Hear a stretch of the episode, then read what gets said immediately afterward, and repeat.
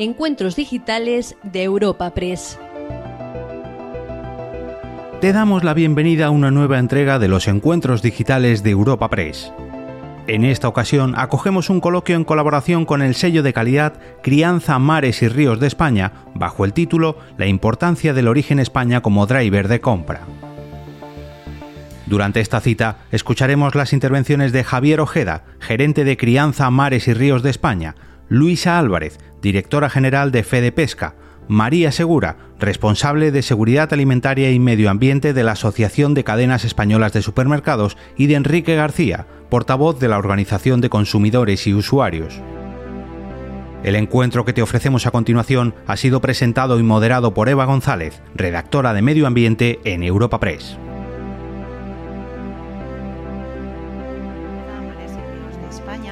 A la hora de elegir el, eh, pescado en, la pescadería que consumimos todos, en un contexto de consumidores cada vez más informados y más exigentes, preocupados por la salud animal, preocupados por la salud alimentaria y preocupados también por la sostenibilidad, eh, el bienestar animal y sobre todo por la garantía que da un sello de calidad como es Crianza de Mares y Ríos de España.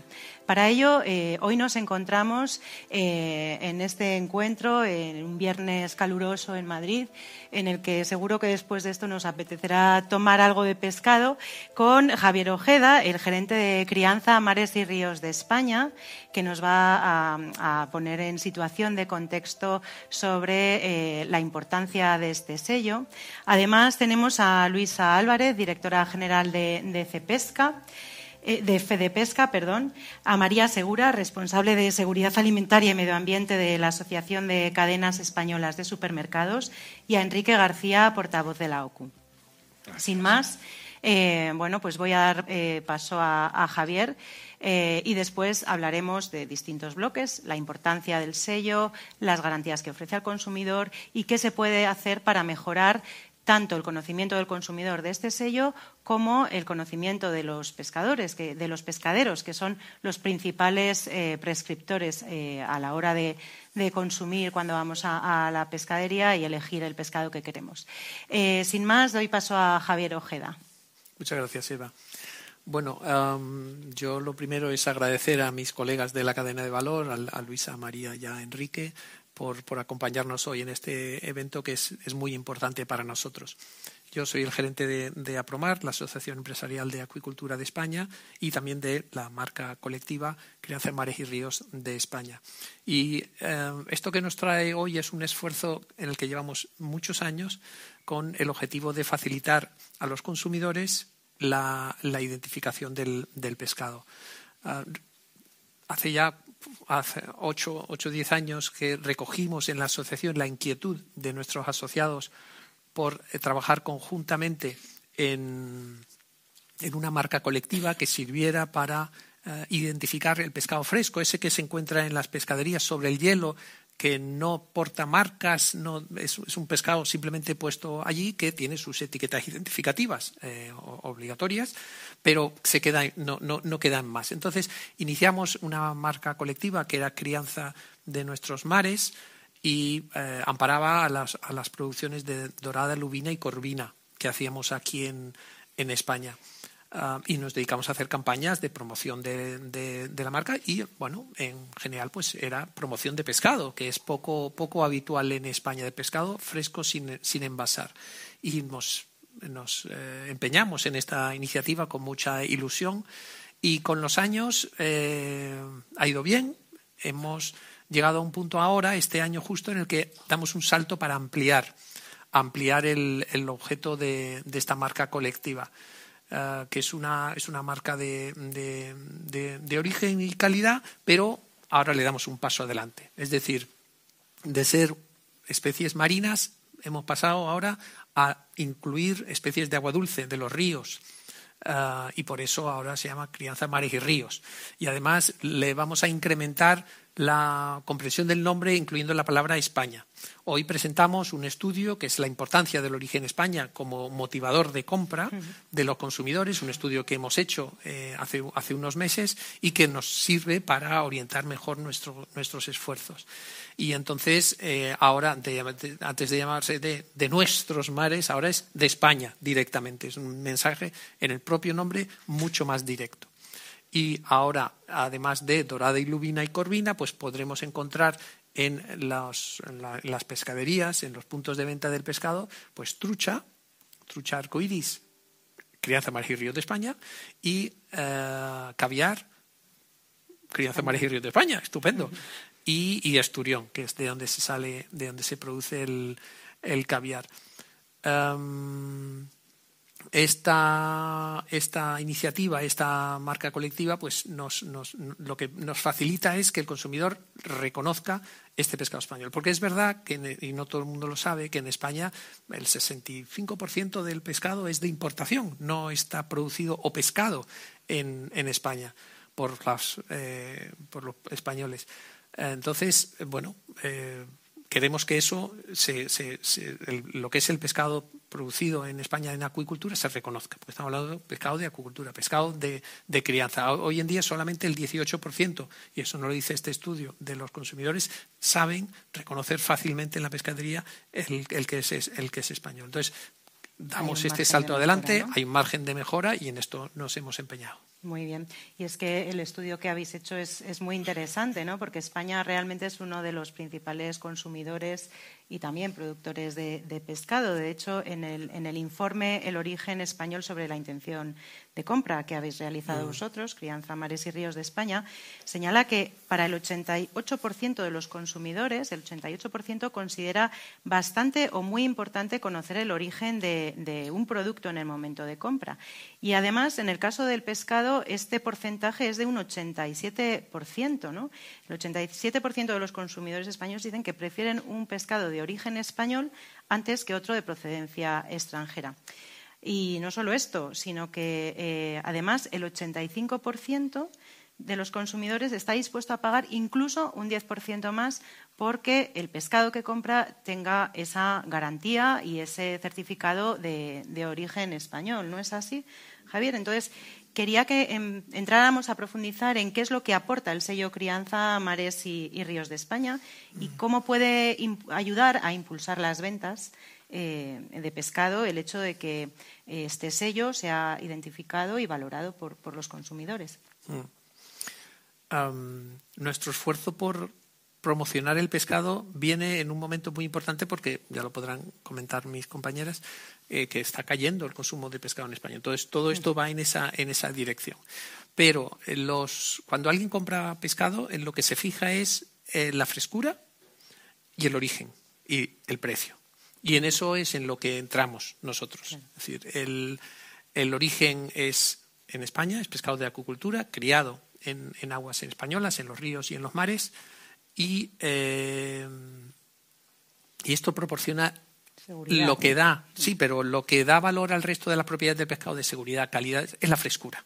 El pescado fresco se nota, porque estamos en la pescadería. Entonces, la frescura y el, y el origen y además, como es de acuicultura, pues tiene un precio constante todo el año, razonable y asequible para, para todos. Entonces, esos son los, los, factores sobre los que hicimos. Por supuesto que hay muchos más, que decir que estamos, se crea empleo, ese empleo en, muchos lugares de la España de la España vaciada y en las zonas rurales costeras se aporta, es decir, el control del medio ambiente es exquisito en el pescado que, que porta este, este símbolo, este sello. Y, bueno, y muchas cosas más. Ah, y olvidé comentar que esta marca colectiva, Crianza Mares y Ríos de España, es una especie de paraguas bajo la cual hay una individual, un sello para cada especie, es decir, eh, crianza corvina de España, crianza trucha de España, que es lo que va a encontrar la persona que vaya a la pescadería. Y bueno, yo solo termino diciendo que nosotros somos meros productores primarios del pescado y no seríamos nadie si no hubiera una cadena de valor detrás, que es donde está Luisa. Es, decir, la cadena de valor que ellos eh, son al final los que llegan hasta los consumidores representados por, por Enrique y por eso nos, nos, nos, nos mm, empeñamos en trabajar junto con ellos porque solo nosotros no vamos a llegar a ningún lado. Es importante que, toda la cadena de valor vea valor en, iniciativas como esta, que irán surgiendo y surgiendo más, y, por eso eventos como el de hoy son especialmente interesantes para nosotros. Claro, así es. Empezasteis en 2016, vais creciendo. Sí. Habéis empezado en el mar, saltáis a los ríos. O sea, mm. esto es el, pez pequeño que va ganando al grande, ¿no? bueno, son todos los peces, chicos, grandes. Y en, y en, eso, y en eso es muy importante eh, vuestro, vuestro alianza con, precisamente con, con la cadena de, de, valor. Te pregunto, Luisa, ¿cómo es de relevante el canal minorista? Eh?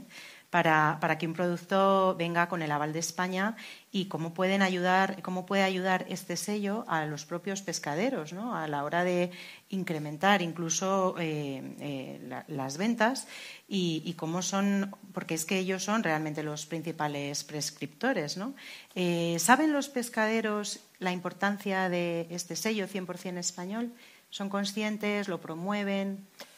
Sí, bueno, yo represento a las pescaderías tradicionales, las pescaderías de barrio, de mercado, que todavía tenemos un poquito ya menos de 10.000 en España, pero sigue siendo un canal relevante donde el prescriptor hace una labor eh, fundamental.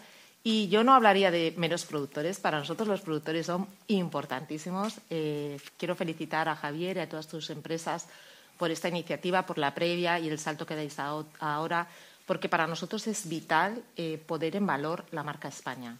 De hecho, las pescaderías tradicionales están muy, muy posicionadas en producción nacional y en pesca nacional.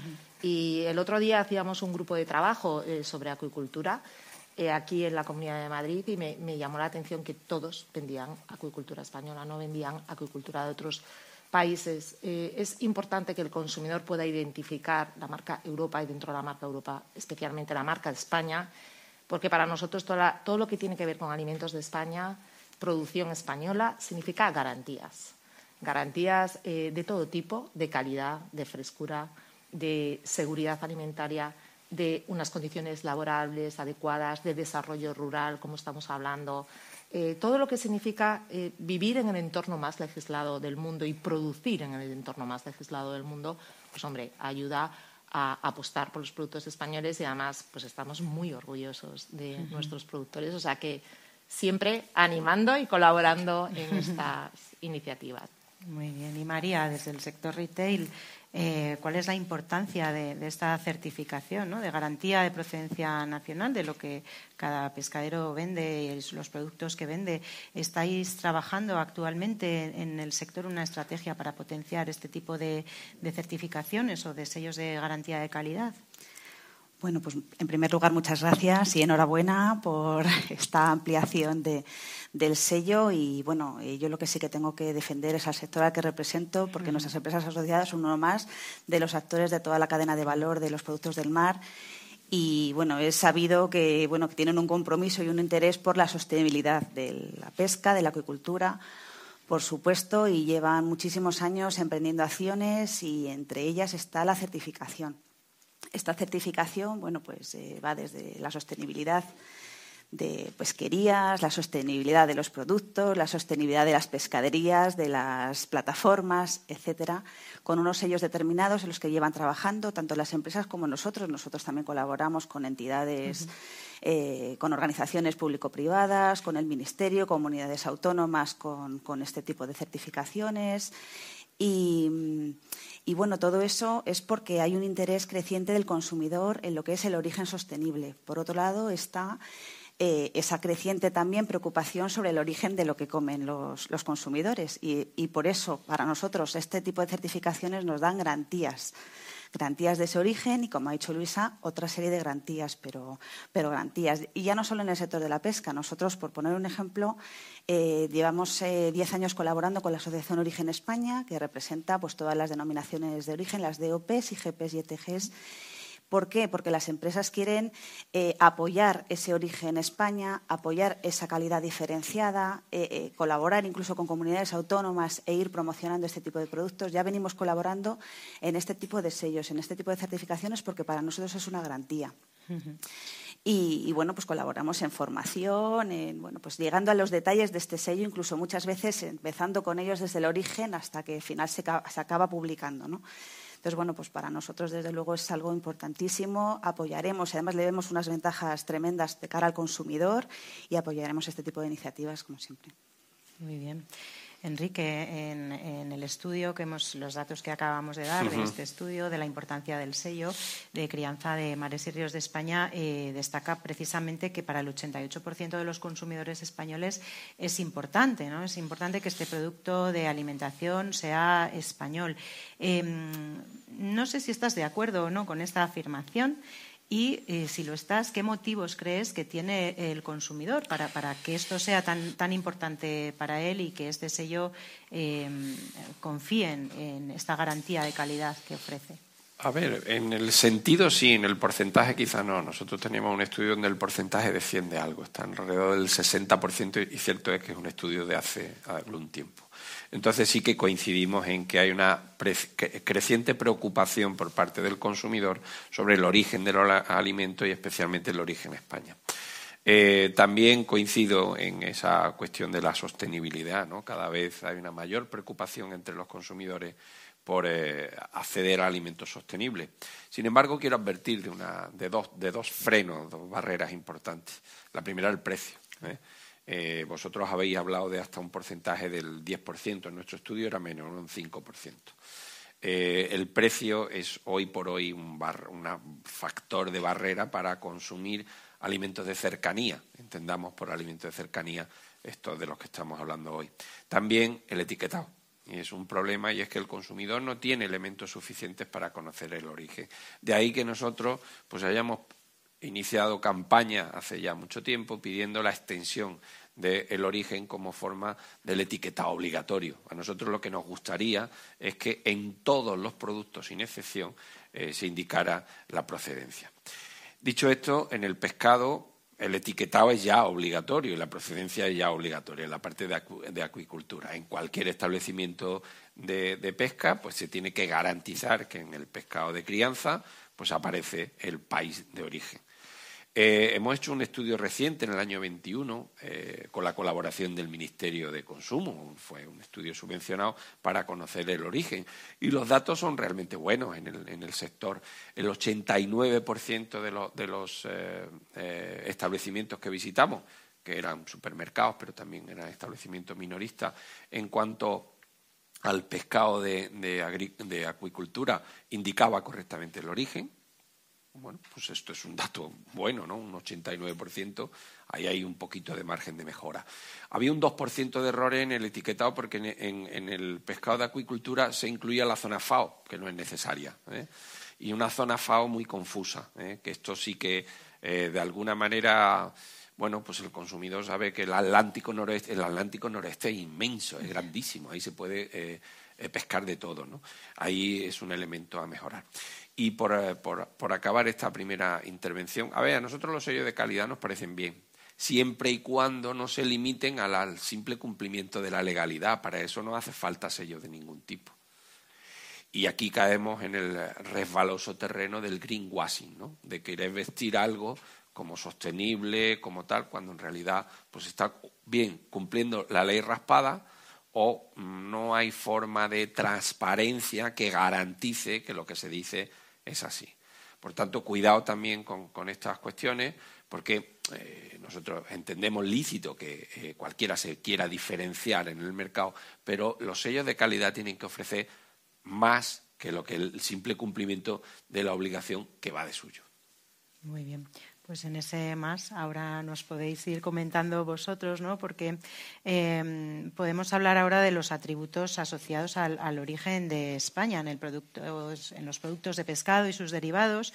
Lo que hablábamos antes, eh, ¿qué garantiza frescura, seguridad, sostenibilidad, mero cumplimiento. Eh, y, cómo, y cómo el consumidor es capaz de exigir esa información, porque muchas veces eh, se va a la pescadería y confías en lo que el pescadero te, da. Eh, y, es verdad que no mucha gente mira y lee exactamente zona FAO 56, pues no mucha gente sabe cuál es la zona FAO 56, bueno, la mayoría. Entonces, eh, esa, cercanía del producto de origen de España por lo menos ya nos resitúa un poquito. Eh, y si además nos garantiza esos atributos, pues mejor que mejor. Eh, en el producto de, alimentación es, muy importante esa, garantía de, calidad. Y otro de los datos interesantes del estudio que habéis realizado es que para el 90% de los encuestados, de los consumidores encuestados, conocer que un producto como es el caso del pescado, que sea de origen español, eh, le da más frescura y más garantía que los de otras procedencias.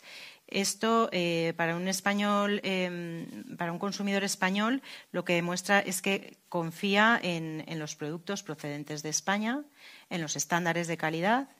Y, bueno, en el caso del pescado, no sé si consideráis que esto es muy relevante o poco relevante, porque esto ya lo da por sentado el consumidor o no. ¿Y, cuál es vuestra experiencia con, la, marca España? Nos hablabas antes de que es un sello de, calidad y, bueno, en vuestras áreas, no sé si me podríais eh, profundizar un poquito en, este aspecto.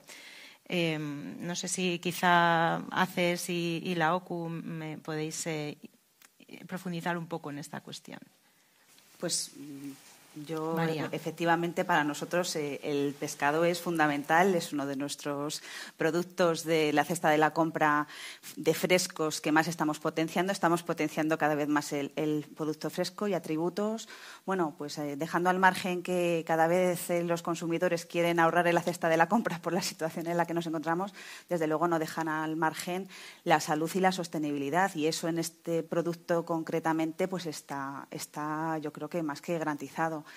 Tenemos eh, diferentes estudios en los que nos muestran cuáles son las palancas de compra del consumidor. Para este producto en concreto, bueno, pues en primer lugar está la salud, al margen, digo, de, otras cuestiones, ¿no?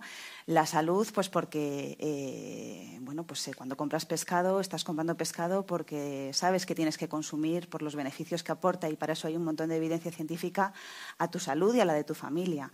Las recomendaciones de la SAN, que hace poco se, cambiaron, yo creo que fue hace un par de años, eh, o 2019, no, no, recuerdo, dos o tres años se, se, cambiaron, precisamente lo que recomienda es que al menos se consuman tres raciones a la semana. Eso, eso quiere decir que no las ha reducido como así ha pasado con, otros, categorías, sino que ha potenciado el que como mínimo sean tres a la semana. Entonces, eh, esto por un lado. Luego también está, bueno, pues el placer, el sabor. Esa es otra de las palancas de compra. Esos son todos los motivos por los que compra el pescado.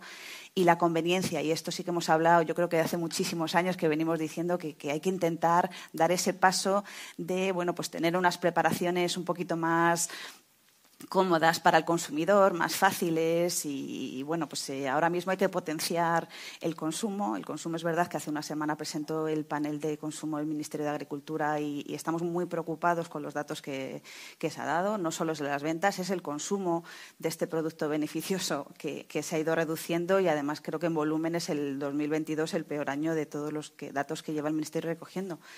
Entonces, para nosotros es importantísimo que, bueno, pues que sellos como estos, apoyarlos, eh, dar esa información al consumidor, pero yo no me quedaría solo en el origen. El consumidor tiene que saber qué hay detrás de este sello, qué es la crianza de los mares y de los ríos. Antes lo hablábamos en, el previo. Hay que ver cómo, cómo, se, cómo se lleva a cabo, cuál es, qué, significa la crianza, del telón porque realmente, bueno, pues yo creo que hay que trasladar esa información a, los consumidores para que sepan valorar, por supuesto, toda la serie de garantías, origen y beneficios, pero ese método, ese esfuerzo del sector por, hacer este tipo de productos. Enrique, ¿se están pues cumpliendo esas, esas eh, raciones de consumo? perdón, perdón. Sí, se están cumpliendo esas raciones de consumo pues a la eh, vista, ¿Cómo está impactando ¿no? la inflación, la subida de la cesta de la compra en, esto y, en el pescado en particular? No sé si tienes alguna información. A la vista de los datos del Ministerio de Agricultura, pues cada vez menos. ¿no? Eh, a ver, tampoco nos extrañemos, ¿no? Estamos eh, viviendo el proceso de inflación, de subida de precios en la alimentación más alto de los últimos 40 años. Nosotros hemos cifrado en un 15,8% la subida interanual en determinado periodo. Todo esto es muy cambiante porque va cambiando. ¿no? Eh, ante esa circunstancia, ¿qué ha pasado? Pues simple y llanamente que los consumidores dejan de consumir determinado tipo de productos frescos, fundamentalmente los que ellos consideran más caros, que es la carne y el pescado. A esto, por cierto, nos ayuda que mientras que el IVA se rebaja en otro tipo de productos, la carne y el pescado se queda como está. ¿eh? Eh, ¿Y eso qué efecto tiene? Pues que cae el consumo de carne y pescado. Volviendo al tema de la salud, los consumidores están preocupados por la salud, pero las recomendaciones son muy claras, las que dan desde la ESA, las que repetimos desde la OCU. Hay que incorporar productos frescos a la dieta en un porcentaje cada vez mayor. ¿Y qué es producto fresco? Pues fruta, hortaliza, carne y pescado. Y pescado eh, particularmente. Hay que decir que en España somos eh, uno de los mayores eh, países de consumo de pescado per cápita. En otros contextos pues, ni lo conocen, eso de las tres raciones a la semana ni de coña. Hay meses en los que no consumen pescado, esto es muy importante. Pero aquí sí que tenemos esa cuestión cultural que también es un valor importante. En esto quiero decir que el pescado de, crianza es una alternativa razonable en términos de, pues ya sabéis, la OCU hablamos de compra maestra. ¿eh? Esa estabilidad de precio eh, que también ha subido porque ha subido todo, pero eso ayuda a que sea una alternativa pues para los eh, bolsillos menos, menos desahogados. ¿no? y bueno, pues puede ser una forma de incorporar habitualmente a la dieta. Eh, quería acabar con el tema de la sostenibilidad. A ver, a mí me parece complicado la frescura, porque ¿qué es la frescura? Es algo indefinido. ¿eh? El pescado tiene que ser o fresco o congelado y tiene que estar claramente identificado en la etiqueta. Eh, esto es algo que no se puede exagerar. Y sobre los procesos de sostenibilidad e impacto, los consumidores cada vez están más preocupados por esa sostenibilidad e impacto. Y por eso nosotros lo que pedimos son etiquetas que garanticen esa sostenibilidad. ¿Y eso cómo se hace? Pues mediante una certificación transparente. Y pongo certificación y pongo transparente, porque lo que no vale es que haya una certificación de Juan Palomo, yo me lo guiso, yo me lo como. Eso al final es engañar al consumidor. Y cuidado con ese tipo, vuelvo a advertir, sobre el greenwashing. ¿Qué pedimos nosotros? Pues una etiqueta homologada donde haya un proceso de certificación que garantice la sostenibilidad de los procesos. ¿Y eso a quién le interesa? Le interesa primero al consumidor para elegir, pero también le interesa a los fabricantes, a los productores, eh, incluso al punto de venta. ¿Por qué? Porque van a diferenciar su producto. Ser sostenible que a nadie se le eh, eh, que nadie tenga una idea, equivocada de lo que significa ser sostenible, es ser más caro. ¿Por qué? Porque esa producción eh, pues tiene unos procesos productivos distintos, diferentes. Y ojo, ser más caro en el primer momento, porque la producción no sostenible, la que tiene un mayor impacto ambiental, a la larga no es más barata. No, a la larga lo que genera, y estamos hablando en un entorno del pescado, lo que genera es que no haya pescado.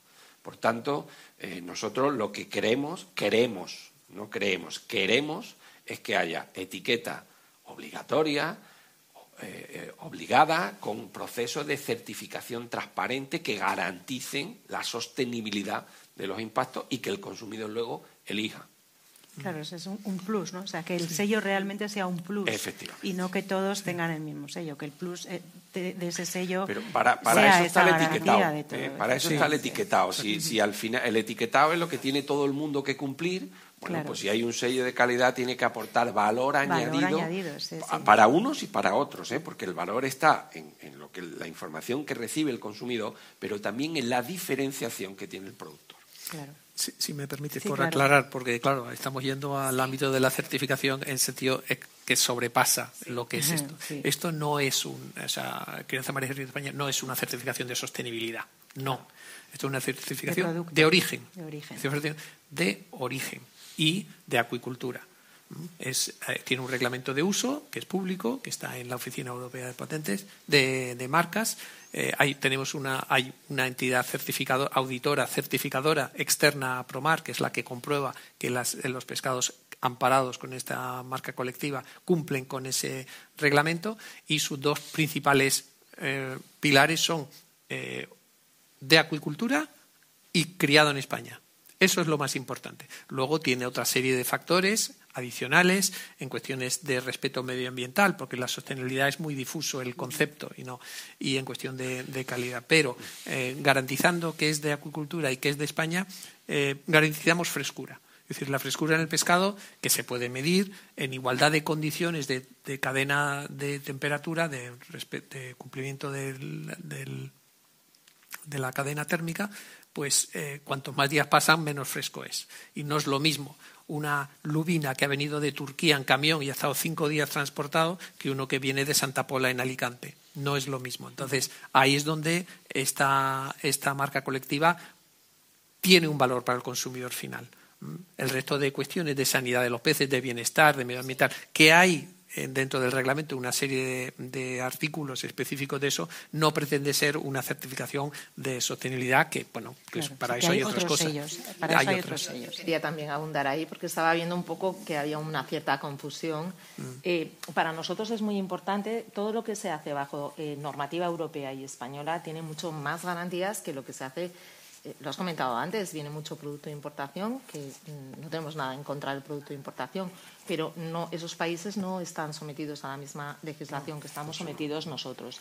Pues nosotros, por ejemplo, pensamos que la sostenibilidad, si tú cumples, cumples toda la normativa europea, eh, estás eh, garantizando la sostenibilidad y luego puedes, además, pedir una certificación privada que tiene un coste y que es un más a más y que hay gente pues, que eso le puede ayudar a tomar su decisión. Pero en nuestro caso, este sello de origen precisamente pone en valor esa forma de producir en España y en Europa que te ayuda a entender que están sometidos a una normativa y a unos controles que son muy exigentes, que todo es mejorable en la vida y todos nos autochequeamos y además nos controlan muchísimo, pero ese origen España para nosotros al menos las pescaderías tradicionales nos ayuda a defender mucho mejor el producto. Y entonces, Luisa, ¿cuál es la, principal dificultad que tiene el consumidor para identificar el sello? ¿Qué, valoras tú en ese sentido? Bueno, a ver, primero eh, el sello estaba en algunas especies, como bien ha comentado Javier, mm. dorada, lubina y corvina, mm. ahora van a ampliar. Eh, también a mí me gustaría apuntar, y seguro que Enrique estás de acuerdo conmigo, que ahora hay que recordar que el pescado es un producto que se vende a granel mayoritariamente. No tenemos grandes marcas. No tenemos marketing y comunicación como otros alimentos. Al consumidor hoy, desgraciadamente, le educa mucho el marketing.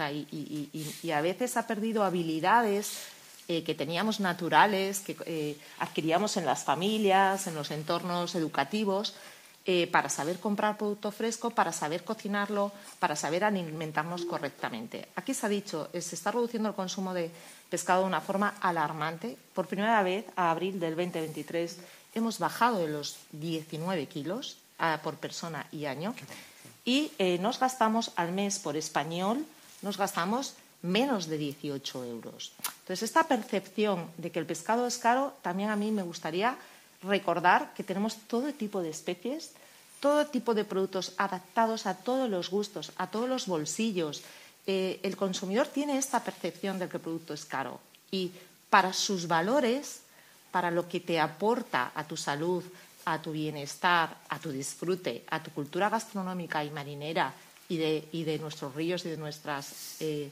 producciones, que es que es fundamental también complementar pesca y acuicultura. Son, eh, es, que los necesitamos a los dos. Necesitamos una garantía de suministro. Claro, pues yo sinceramente me parece que esta marca que permite identificar de una forma muy clara que esto está producido en España y nos va a ayudar a defender nuestro producto.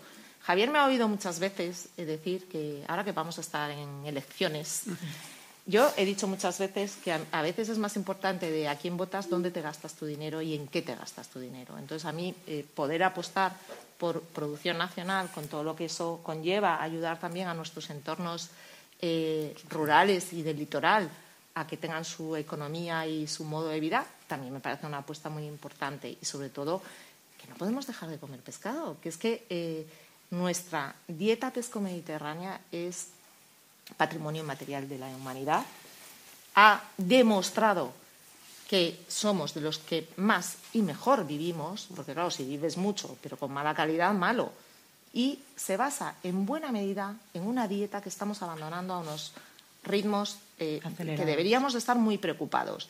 Entonces, el Gobierno de España, eh, de cualquier partido, creo que ese compromiso con la eliminación del IVA del 10%, nosotros cada vez que compramos pescado, el 10% va para el Estado. Entonces, pensamos sinceramente que una fiscalidad saludable ayudaría a los españoles a llevar una dieta saludable y a llevar una dieta que debe de ser accesible a todas las familias. Y especialmente las familias vulnerables son las que peor comen. Es así, ¿verdad? Pues para mí está todo dicho. Claro.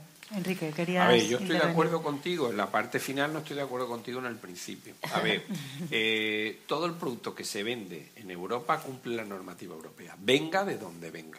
Hay que dejar las cosas claras. ¿eh? Eh, yo creo que no se puede trasladar una información. Perdona, la, de, la normativa de sostenibilidad no. De hecho, ahora Europa está trabajando, eh, perdón, en, una en un sello. Ni la de bienestar. De, marca Europa. Que sepáis que están trabajando ya en esa marca Europa precisamente porque en seguridad alimentaria, por supuesto. Pero las exigencias, por ejemplo, eh, laborales no son las mismas en terceros países que en España y en Europa.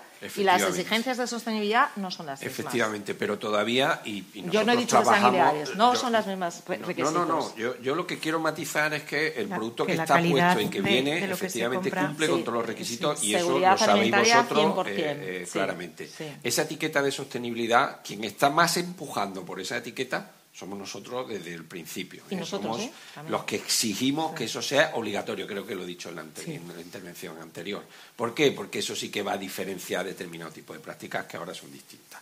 Y además creemos que va a tener un efecto imitación fuera del ámbito de la Unión Europea, porque el que quiera traer un producto a la Unión Europea, pues sí o sí tendrá que pasar por, esa, por ese aro de la legislación y va a mejorar notablemente el impacto no solo local, sino global. ¿vale? Dicho esto, yo estoy absolutamente de acuerdo en todo lo que has dicho y empiezo por el marketing y el pescado. Pues mira, eh, no hay marketing del pescado, pero hay excelentes profesionales que venden el pescado, que son los que tú representas. ¿Por qué? Porque esa idea de que el pescadero de confianza te dice lo que es bueno y lo que es malo y te enseña a comprar pescado es que es real. ¿eh? Esto no, no, no, no lo... nos estamos quedando sin pescaderos porque no tenemos relevo generacional. Es, verdad, pero, ese es otro problema que da para entiende, entiende tú y, fíjate también los supermercados hacen el esfuerzo por dar esa, por, evitar la bandejita y hablar del pescado, ¿no? Eh, el pescado además tiene la dificultad de la preparación. ¿eh? Tú coges un pescado estupendo, pero lo tienes que limpiar, preparar y eso lo hace un profesional. Y quiero poner en valor ¿eh? en este producto en concreto por la labor que se hace el pescadero de prescripción. ¿no? Eso, eso es muy relevante porque el consumidor tiene que educarse, no tiene marketing y, tiene prescriptor. ¿eh? Y aquí la confianza es determinante, hombre, porque si vas al pescadero y te mete la bacala, ¿eh? que se llama así, la bacala, pues que te cambia de pescadero. Con lo cual las familias pues sí que van aprendiendo a, a comprar pescado gracias, en este caso, al prescriptor. A partir de ahí, del tema de la alimentación. A ver, es que es, fundamental eh, eh, la asequibilidad, ¿no? Y vuelvo a insistir en que la crianza es necesaria para garantizar la asequibilidad del pescado. Que el pescado es caro o barato, pues hombre, depende. A ver, yo si quieres nos vamos a un punto de venta y verás cómo hay pescado muy caro, muy caro. Y muy barato. Y pescado muy barato. El, consumidor pues tiene gama y diferentes ofertas.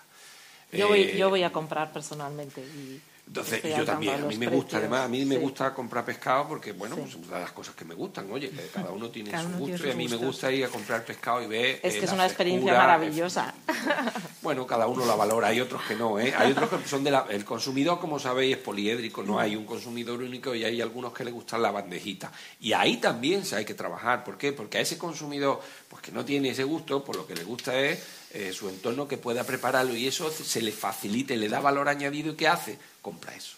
Con lo cual, eh, al final, eh, hay que insistir de nuevo en que hay que comer pescado y comer pescado primero seguro y luego de calidad. Y en la calidad, insisto, tiene que aportar valor añadido. Un sello que se limite a cumplir la norma para nosotros no tiene valor. Tiene que apostar por calidad con transparencia. Yo solo por completar un momento el tema que se está comentando, estoy totalmente de acuerdo, pero eh, como se ha hablado antes de las importaciones y como ha dicho Enrique, por supuesto está todo legalmente comercializado, etiquetado. Pero es verdad que el tema de la sostenibilidad, pues como he dicho al principio, eh, por lo menos nuestras empresas asociadas llevan muchos años trabajando en esto. Ya no solo con certificaciones que van más allá del cumplimiento normativo en sostenibilidad, sino que eh, hace un par de años eh, publicamos unas recomendaciones que habíamos trabajado en coordinación con la plataforma Client Earth y otras muchas ONG, sobre todo del mundo de la pesca, para garantizar esa sostenibilidad en toda la cadena, en el origen de las pesquerías, que es un es una cadena de valor muy complicada esta, no es, muy difícil, es muy larga, conseguir muy la trazabilidad completa, ¿no? muy difícil. ¿eh? Y que nosotros necesitamos tener un surtido estable todo el tiempo claro, no tenemos la ventaja de que a lo mejor pues este día me pueda adaptar o comprar, ¿no? Nosotros necesitamos esa estabilidad. Entonces recurrimos a esa importación, pero recurrimos a esa importación con una serie de garantías que si por lo que sea pues queremos ir a más o queremos garantizarlas, pues tenemos estas certificaciones. Sí, de hecho es lo que comentábamos, que ahora Europa está trabajando en, un poco poner en valor la marca Europa, lo bien que se hace en, nuestro entorno estas cosas. Y solo para el tema de la conveniencia, el famoso convenience, eh, yo aquí eh, es cierto que el pescado el consumidor lo percibe como algo que tiene que planificar, que es más complicado. Entonces, eh, estamos ahora con unos consumidores que viven muy rápidos, que están muy dispersos, que tienen, piensan que no tienen tiempo para ir a la compra, comprar el producto fresco y están perdiendo habilidades, entre otros, pero sin embargo tienen tiempo para pasar más de 40 horas a la semana en redes sociales, en Internet. O sea, que es un cambio en la priorización del tiempo. Pero respecto a la conveniencia es muy importante dar facilidad, pero sin que se pierda eh, habilidades, tradición, porque si damos tanta, tanta, tanta, tanta conveniencia, llega un momento que en vez de 18 kilos y pico por persona y año, eh, se comerán 5. O sea, normalmente tienes que buscar ese equilibrio entre ayudarnos pero sin olvidarnos de enfrentarnos al producto fresco, saber identificarlo, cocinarlo y demás. Pero es complicado, Luisa. Es complicado porque yo, por ejemplo, también me voy a hacer la compra, que me encanta hacer la compra. y cocinar. Y cocinar, sí. Y tengo tres niños y les doy pescado mínimo cuatro veces a la semana. Les tengo muy bien educados en eso. Pero yo hay veces que sí que puedo esperar, que me encanta ver, pues pedirlo a lo mejor de determinada forma, según cómo lo vayas a cocinar, pero otras veces que no. Y lo prefiero, pues a lo mejor limpio, porque yo creo que lo mismo es que se tarda en hacer un filete a la plancha, se tarda en hacer una merluza a la plancha. Es, el mismo, tiempo, al horno o al microondas. Entonces, bueno, pues hay muchas formas de cocinar y, tenemos que estar en ello, pero es muy complejo. Es muy complejo lo que dices. Ese equilibrio es muy complejo, pero hay que tenerlo. Y, no, y, aumentar ese consumo, no reducirlo. Pero eso va, choca un poquito con el hecho de que los consumidores cada vez estemos más preocupados por la salud, por el mm. bienestar, por el medio ambiente. O sea, comprar un pescado quizá es eh, mucho más acorde a esa tendencia que consumir otros productos quizá más precocinados o no sé, igual nos estamos yendo un poco del foco, pero estamos entrando más en el consumo. Mientras sea de crianza mares y ríos de España el pescado, da igual si es en bandeja o, en... Sí, claro, por eso digo. A ver, yo, eh, una, cuestión. Eh, eh, nosotros detectamos esa preocupación de los consumidores por la sostenibilidad. Todas las encuestas que hacemos em, hablan de eso e intentamos cifrarla, ¿eh? que nosotros y señalamos dos barreras. El precio, la asequibilidad y la información. Ahora bien, también hay que decir que, y hablando de pescado en concreto, también hay que decir lo que tú apuntabas. Los hábitos están cambiando. Comer pescado no es fácil. Tú apuntabas antes como palanca de, de, compra el sabor. Bueno, pues ese sabor hay que educarlo. Tus niños están bien educados, pero hay un montón de niños que, y hablo nutricionalmente, eh, cuidado, hay un montón de niños que no están bien educados. No. Y tenemos un problema gravísimo, gravísimo, un problema enorme de salud eh, eh, eh, pública con el tema de la obesidad infantil. Es un problema donde en España lamentablemente tenemos unas tasas de obesidad infantil similares a las de Estados Unidos. Si no arreglamos esto, pronto seremos líderes en esa cuestión que tiene unas implicaciones a largo plazo enormes sociales por el deterioro de la salud. Hablabais antes de vivir y vivir mejor. Bueno, pues ahora mismo con los parámetros actuales, en el futuro no se va a vivir mejor. Ya te lo, eh, ya te lo, ya te lo digo yo y lo dicen los expertos, no, es que solo lo afirmemos de la OCU. A lo que iba, hay que e, esa, esa educación del consumo del consumo de pescado.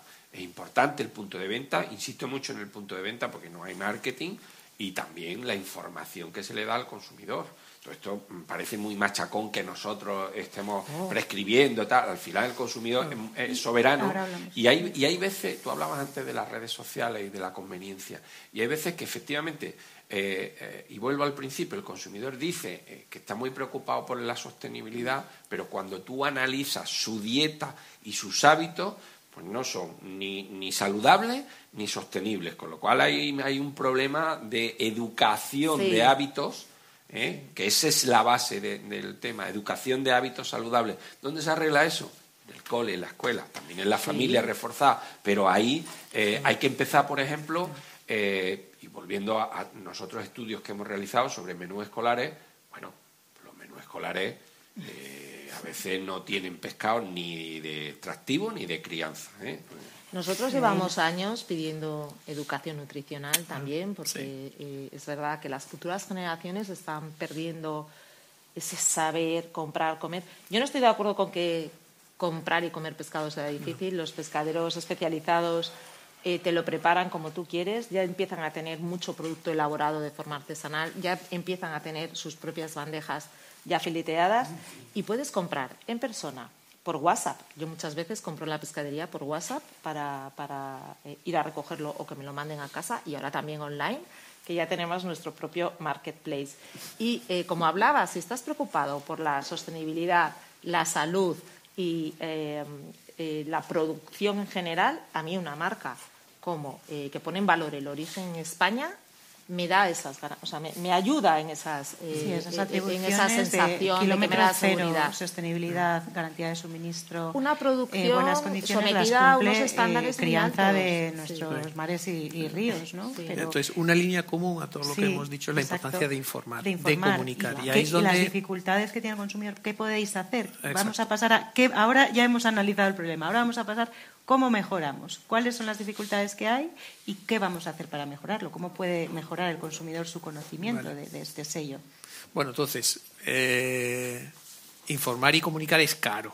Es caro. es decir, los consumidores están bombardeados por cientos de campañas de todo, de todo tipo. Y es una campaña muy básica sobre un alimento básico muy, muy concreto. Y aún así estamos en ello. Yo quiero agradecer al Ministerio de Agricultura, Pesca y Alimentación porque nos ayuda como asociación a poder desarrollar marcas como esta y las campañas de, comunicación, aparte de las de el país más rico del mundo y alimentos de España que hace. Y esto, pues, digamos que va en esa dirección. Pero comunicar es, es, la, es, es caro sobre todo es caro, es, es, latoso, es una labor constante que tenemos que hacer y esto va en esa dirección.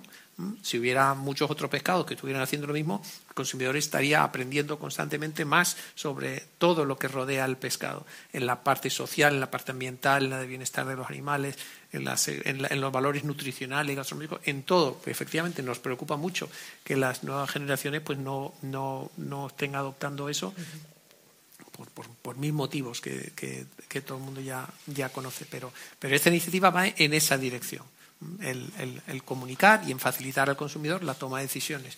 Entonces, por, por, hacer más una simplificación sobre qué pretendemos con esto, esto es como una denominación de origen, pero sin poder optar. Para, hacer una, ser, para ser una denominación de origen o una indicación geográfica tienes que tener un historial previo muy largo y que haya un reconocimiento social. A lo mejor dentro de 20 años, pues seremos una denominación de origen. Ese es el, la senda en la que estamos. Lo que pasa es que para llegar allí pues hay que hacer muchas hay que añadir activos importantes al producto, a, la, certificación. Y eso es lo que hacemos.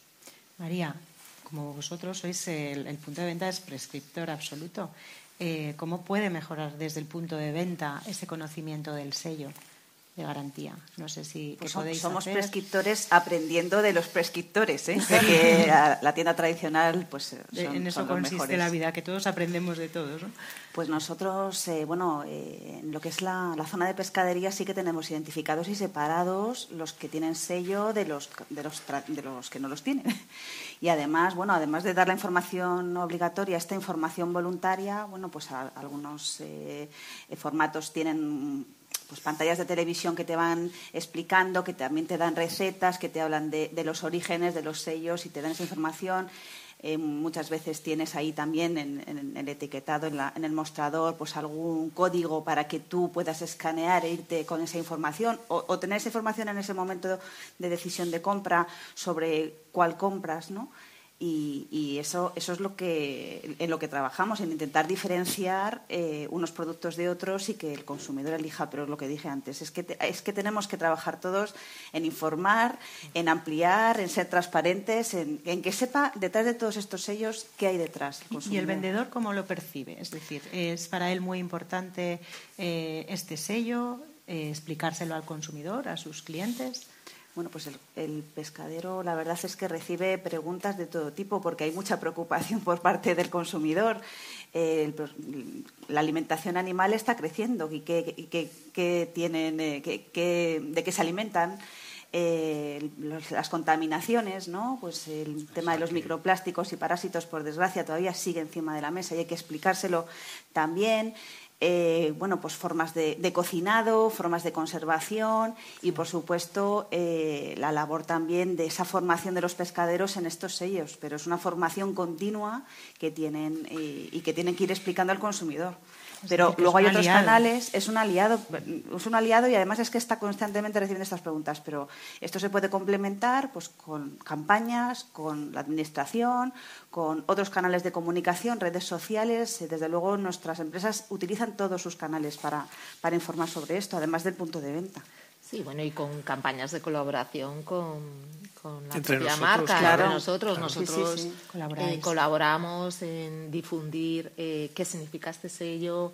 Hacemos formación continuamente con nuestros asociados y con sus, tanto el empresario, el pescadero, como el equipo que tiene la pescadería, eh, porque hoy en día, como se ha dicho aquí, esto no es solamente comprar y vender, es que hoy Vender pescado, productos pesqueros, exige tener mucho conocimiento no solo de seguridad alimentaria, de sostenibilidad, de exigencias normativas que os puedo asegurar que son infinitas, demasiadas a Hombre, veces. Tanto como infinitas, infinitas. bueno, para, hablar, para, hablar, para hablar un comercio necesitas conocer más de 4.000 normativas. Entonces, eh, yo, yo, que nosotros, es, es, en fin, entonces tenemos que tener siempre al día los prescriptores, que es verdad que la pescadería es en el tipo de comercio donde más confianza hay en el prescriptor. Es decir, el pescadero o la pescadera sigue siendo eh, el asesor de confianza. Y de hecho, em, uno, de los eh, puntos fuertes que es esto, pues claro, a nosotros lo que nos preocupa mucho es el relevo generacional y el futuro, porque es que son nuestra mejor herramienta de venta, de asesoramiento, de ayudarnos a comer mejor. De hecho, cuando tú compras en canal especializado, normalmente compras más cantidad de producto pesquero precisamente por un eh, asesoramiento muy especializado y muy personalizado. Y fideliza, fideliza. Si, tú al consumidor le se lo estás explicando bien, le estás dando detalles de cómo cocinar incluso, pues se va encantado y repite. si no, no. Enrique, ¿qué se puede mejorar? A ver, yo em, eh, más o menos iba a decir todo lo que habéis dicho. lo resumo. A ver, para nosotros es fundamental el elemento de la información una de las barreras que tiene el consumidor para hoy comprar más sano y sostenible la información. Por tanto, lo siento, queremos regulación, queremos más regulación todavía. Otra norma más, sí, sí, sí. Yo no lo siento, ¿eh? me parece bien. Yo, Has introducido un aspecto muy importante, educar al consumidor del futuro. Solo una cosa, Enrique, tiene que ser información que comprenda, porque ahora nos está pasando mucho que tenemos tanta información que no siempre la comprendemos. Por eso a mí, insisto, este sello lo comprendo muy rápido. Me parece que, visualmente me da una información. Eh, yo he insistido en, el greenwashing, en separar el grano de la paja. Ahora mismo hay sobre información, infoxicación, que se llama, ¿no? Un poco. y el consumidor está despistado. ¿eh? Entonces lo que hay que es separar el grano de la paja y eso se hace con etiquetas que aporten valor añadido, separándolas de las que simplemente eh, son marketing puro y duro. Y se acabó. Entonces, a ver, ¿qué hay que hacer al consumidor? Información yo estoy totalmente de acuerdo contigo de que dentro de los alimentos frescos el prescriptor de más confianza es el pescadero. ¿Por qué? Porque es el, profesional en el que confía y vosotros sabéis muy bien que fideliza. Tú vas a un sitio, compras pescado y sueles repetir. Eso es un comportamiento habitual. Hablaba ahí antes del, del papel de ese prescriptor. Yo el sábado fui a la compra y el pescadero le explicó la etiqueta de sostenibilidad al consumidor de una forma entendible. Claro, ¿eh? eso es muy importante. Nosotros también tenemos que hacer ese esfuerzo desde las organizaciones de consumidores para comunicar de forma eh, eh, entendible, porque, a ver, habéis hablado de un proceso de la sostenibilidad en el mercado de los productos de pesca que es extremadamente complejo extremadamente complejo. Esto el consumidor lo tiene que saber. Oiga, traer un pescado desde no sé dónde a no sé dónde, o desde cerca a no sé dónde, con un impacto ambiental reducido, pues eso tiene muchas implicaciones, muchísimas, laborales, sociales, medioambientales, organizativas, de todo eso. Y eso, ¿cómo hay que hacerlo? Pues con una regulación, que la que a nosotros nos gusta, porque la autorregulación pues no nos gusta tanto o directamente no nos gusta y eh, eso se tiene que hacer con una normativa clara, transparente, donde esté la certificación transparente que le garantiza al consumidor que la elección que está tomando es la adecuada y insistir en la educación y formación de los consumidores desde el inicio. ¿Por qué? Porque tenemos que hacer consumidores que sean primero conscientes y que luego pues ejerciten en el mercado para nosotros el derecho fundamental de un consumidor, que es la capacidad de elección. Sí, yo, yo solo Sí, no, no, que eres la, invitada, venga. No, perdón, eh, que efectivamente se está desarrollando esta normativa europea que va a recoger todos esos aspectos eh, de los que estamos hablando de sostenibilidad con los tres pilares y apuntar que la proteína de pescado es la que tiene menor huella hídrica y de carbono, que también de proteína animal, es importante decirlo, y eso ya lo lleva de serie. Simplemente quería decir eso. Vale. No, yo simplemente hago un comentario de, Enrique, no es el que confundamos a los políticos, vamos a ver, o, a los, legisladores. Es decir, eh, más legislación no quiere decir más información, no van emparejados. Es decir, cuando hemos hablado Luisa y yo sobre el marco normativo, y un exceso de legislación, nos referimos a la parte productiva y de la cadena de valor, no en el consumidor final, que es en el que probablemente a la que tú te refieres. Es decir, producir comida hoy en la Unión Europea es complicadísimo. Es complicadísimo. De acuerdo, que nos da un nivel por encima del resto del mundo en ciertas cuestiones. Sí, pero eso no quiere decir que a lo bestia hay que meter más legislación. No, la legislación tiene que ser. Yo tengo otra opinión distinta. Bueno, la legislación, porque no produces, no produces pescado o patatas.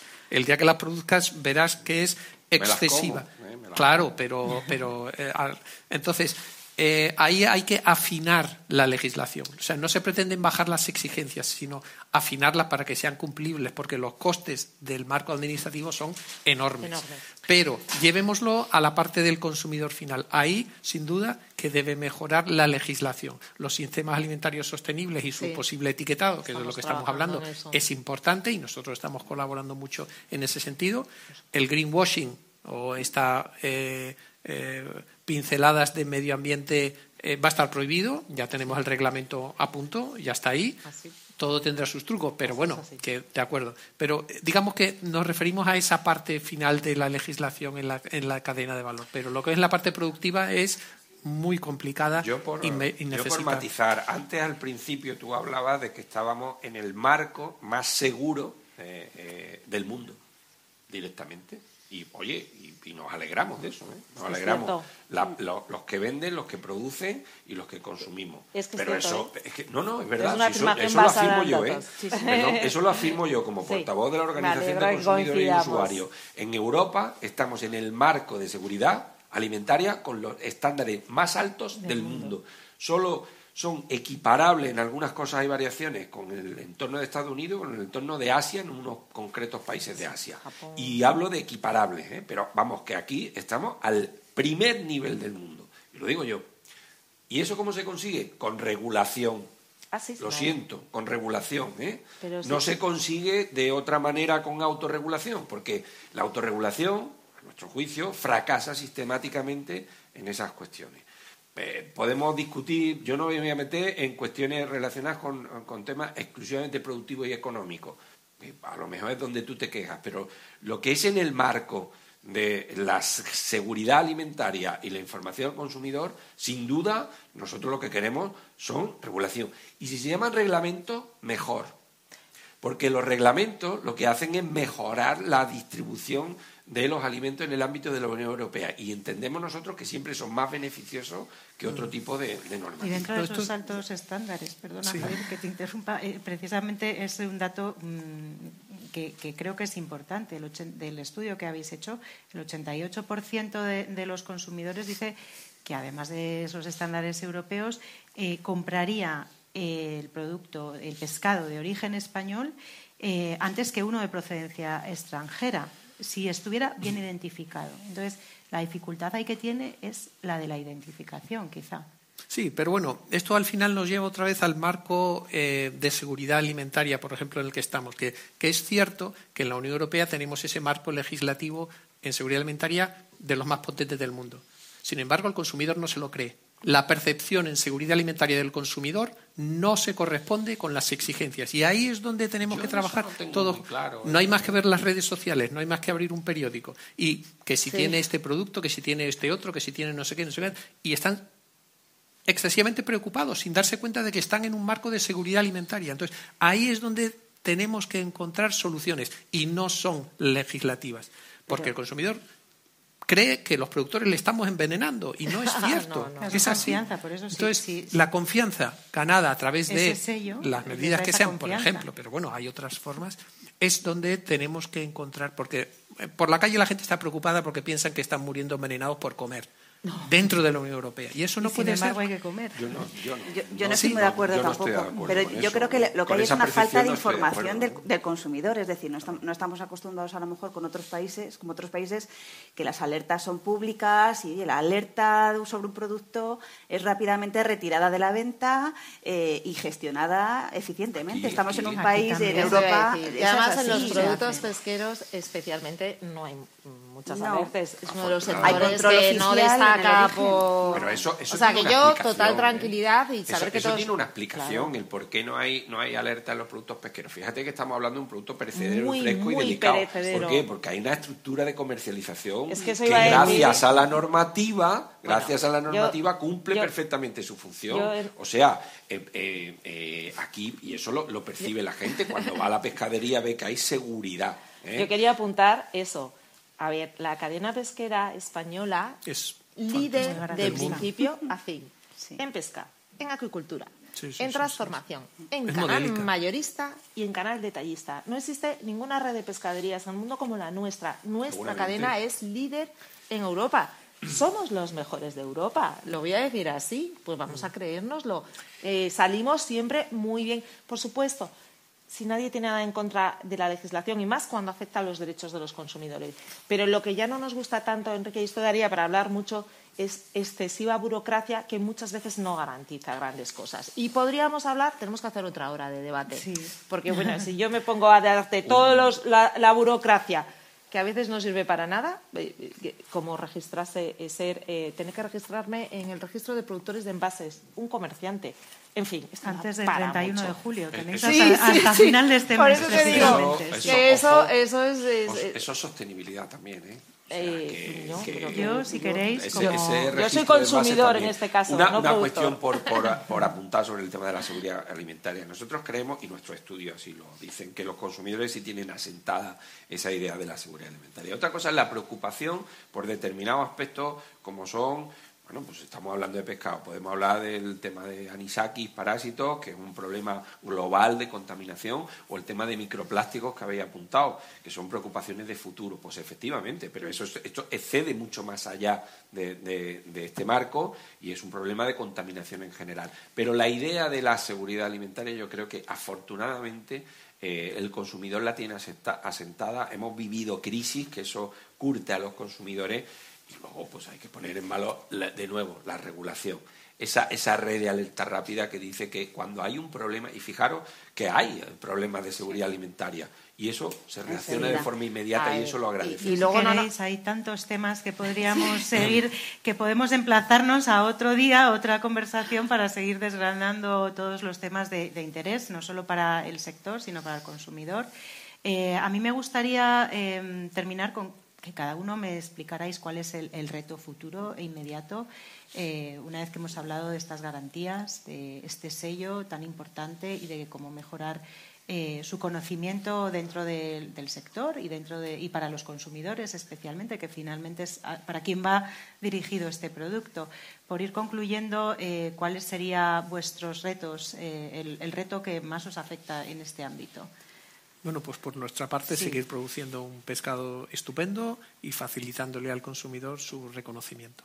Muy bien. Luisa, ¿tenéis Yo centrándonos en, el sello que estamos hablando hoy, para nosotros seguir colaborando en difundir eh, los productos de, marca España, en este caso, y el origen para nosotros es muy importante y nos ayuda también a comunicar, a informar y a que se consuman más productos pesqueros. O sea, que a ver si nos ayuda también la Administración Pública eliminando el IVA y otras medidas que podemos hablar largo y entendido. Sí, el relevo generacional es muy preocupante. En mi caso, el reto es conciliar toda la normativa que está, la que viene, que es muchísima, tanto la sanitaria, porque la seguridad alimentaria está garantizada, no es un plus, es un punto de partida de base, no se tiene que ni siquiera poner en duda, con toda la normativa medioambiental y de sostenibilidad en este sector. Eso ya es un reto total. Y bueno, y por supuesto estamos aquí como apoyo a todas estas, eh, bueno, todos estos sellos de calidad, de origen, y, y, bueno, pues que nos parecen fundamentales, que el consumidor lo apoya y que nosotros también.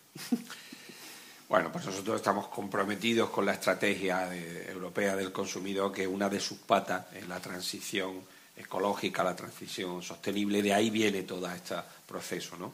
Eh, pues nosotros, eh, nuestro reto, ¿cuál es? El que viene siendo desde hace 48 años que se fundó la OCU, la información a los consumidores. Nosotros, eh, nuestra preocupación central está en proporcionar herramientas al consumidor para que tenga una información objetiva, independiente y veraz sobre la verdadera naturaleza de los productos, que eso es lo que dice la ley, y su impacto ambiental, que es lo que nos preocupa de futuro. Ahí es donde queremos trabajar y, creemos que puede haber un aporte adicional por parte de todo el sector. Muy bien, pues si queréis lo dejamos aquí y bueno, yo paso a, a despedir esta, esta jornada de la importancia del origen de España como driver de compra, hemos hablado de confianza, hemos hablado de consumidores, hemos hablado de un sello de garantía, de la importancia de, la dieta mediterránea y bueno, pues animamos desde aquí a que los consumidores eh, compren pescado, consuman pescado de crianza de mares y ríos de España, a los pescadores y, retailers eh, a que fomenten el consumo de, pescado y ayuden al consumidor también a elegir. Y bueno y al sector a que siga siga ganando hitos y que el pez pequeño se siga comiendo al grande y que al final todos, todos salgamos aquí beneficiados, empresa, sector y, consumidor final. Muchísimas gracias por eh, participar en este encuentro informativo de Europa Press y de Crianza de Mares y Ríos de España. Muchas gracias.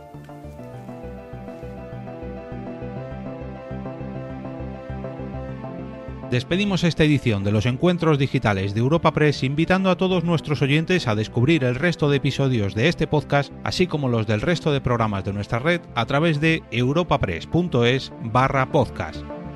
Recuerda que todos ellos están disponibles en las principales plataformas de podcasting.